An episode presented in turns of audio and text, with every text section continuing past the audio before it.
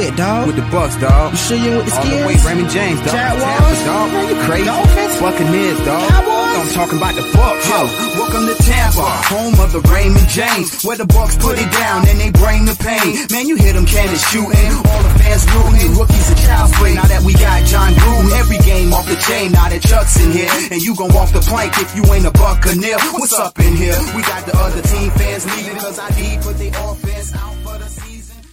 Vocês estavam com uma saudade de ouvir o meu podcast. Fala a verdade. Esperançoso eu estou, ó, para o jogo domingo. Você não tá esperançosa, meu amor? É, tem que ter muita fé e esperança mesmo. É porque eu, eu pedi. Podcast passado eu falei: Eu quero Saints. Me tragam Você sabe que a culpa foi toda sua, né? Eu sei, eu Era pra pedi, eu gente estar de desejei. boinha, pegando... Não, a gente podia ter pego Green Bay. Melhor ataque. A gente ganhou, Ganhou deles, mas foi uma situação Quase diferente. de, de Chiefs. Quase ganhamos. O Chiefs é mas um otimismo muito Saints- grande. Mas o Saints, nós estamos traumatizados com o Saints. São dois jogos, duas vitórias e uma derrota acachapante que foi o nosso último jogo, deixando uma má impressão. Mas eu vou falar pra vocês um podcast rapidinho, cinco motivos, porque eu acredito que o Bucks vai ganhar domingo. Solta a vinheta. Não, mentira, a vinheta já foi, é verdade. O podcast não vai ter edição, vai ser tudo gravado sim, de uma hora pra outra. Porque afinal de contas são playoffs e eu tô muito louco já querendo aproveitar e chegar ao Super Bowl. Para isso a gente tem uma pedra no caminho chamada New Orleans Saints. Motivo número um. É hora da vingança.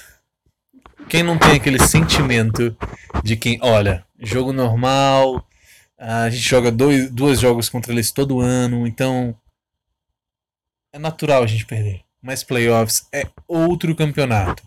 É outro time, é uma outra filosofia. E nós temos um cara que tem mais vitórias nos playoffs do que Bucks e Saints somados juntos na sua história. Só ele tem mais vitórias do que esses dois times juntos. Gisela. Giselo.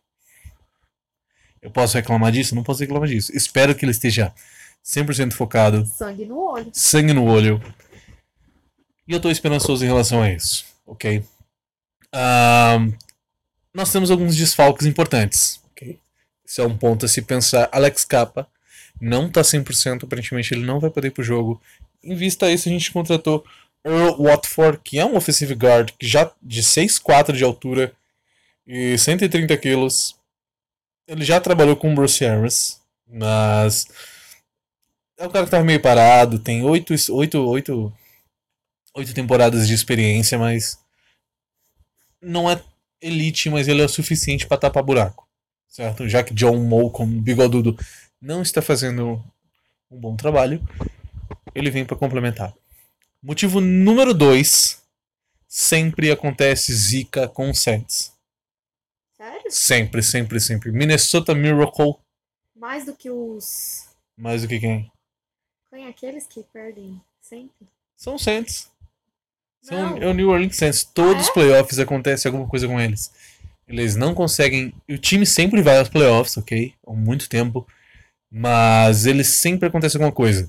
Teve um ano que foi o Minnesota Miracle, Stephen Diggs com um touchdown maravilhoso.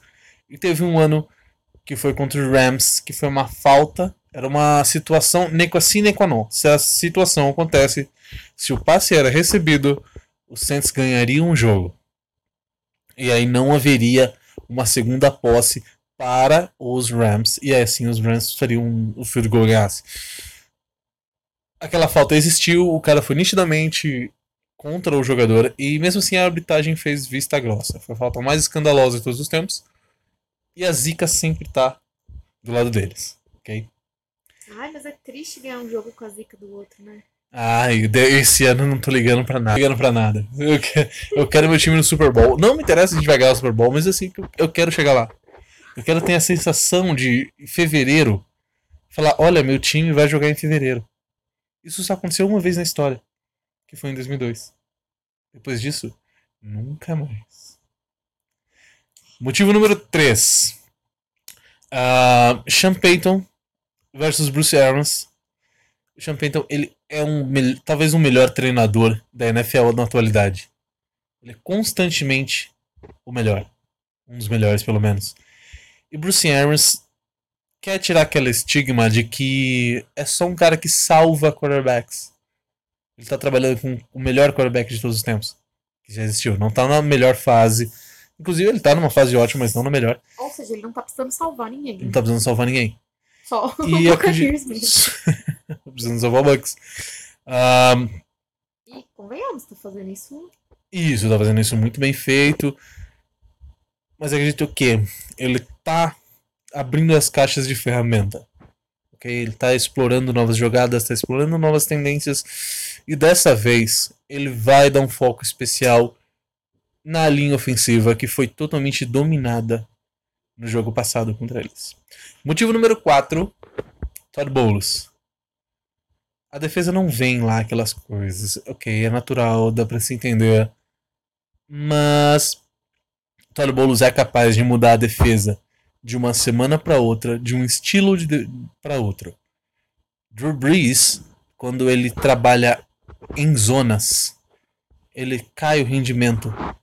Ele cai o rendimento. Quando ele joga no homem a homem, ok? Quando ele tá, defesa, tá jogando contra uma defesa homem a homem, ele tem um rendimento muito maior. E a nossa defesa vem tomando, digamos assim, vem sendo queimada, vem sendo fuzilada. Principalmente porque Shamroff Butkin não é o cara mais rápido que se tem. Ele não tem os melhores olhos. Mas ele é um, ele é um bom corner, ele é um bom safety, ok? Uh, o Winfield Jr. não é toda hora que ele pode aparecer, não é todo canto, lado do campo que ele pode estar. Devon White vem de uma semana de recuperação, ele passou por Covid, não teve sintomas, então ele ficou em casa e estuda o jogo. E ele vem brabo. Ele diz que vem bravo para o jogo. Quem lembrava? Devon White. Atualmente o linebacker que vem é, roubando a cena. E provavelmente vai ser o maior, digamos. Como é que diz a maior Ibope americano? Hum, Índice de audiência audiência. vai estar lá em cima.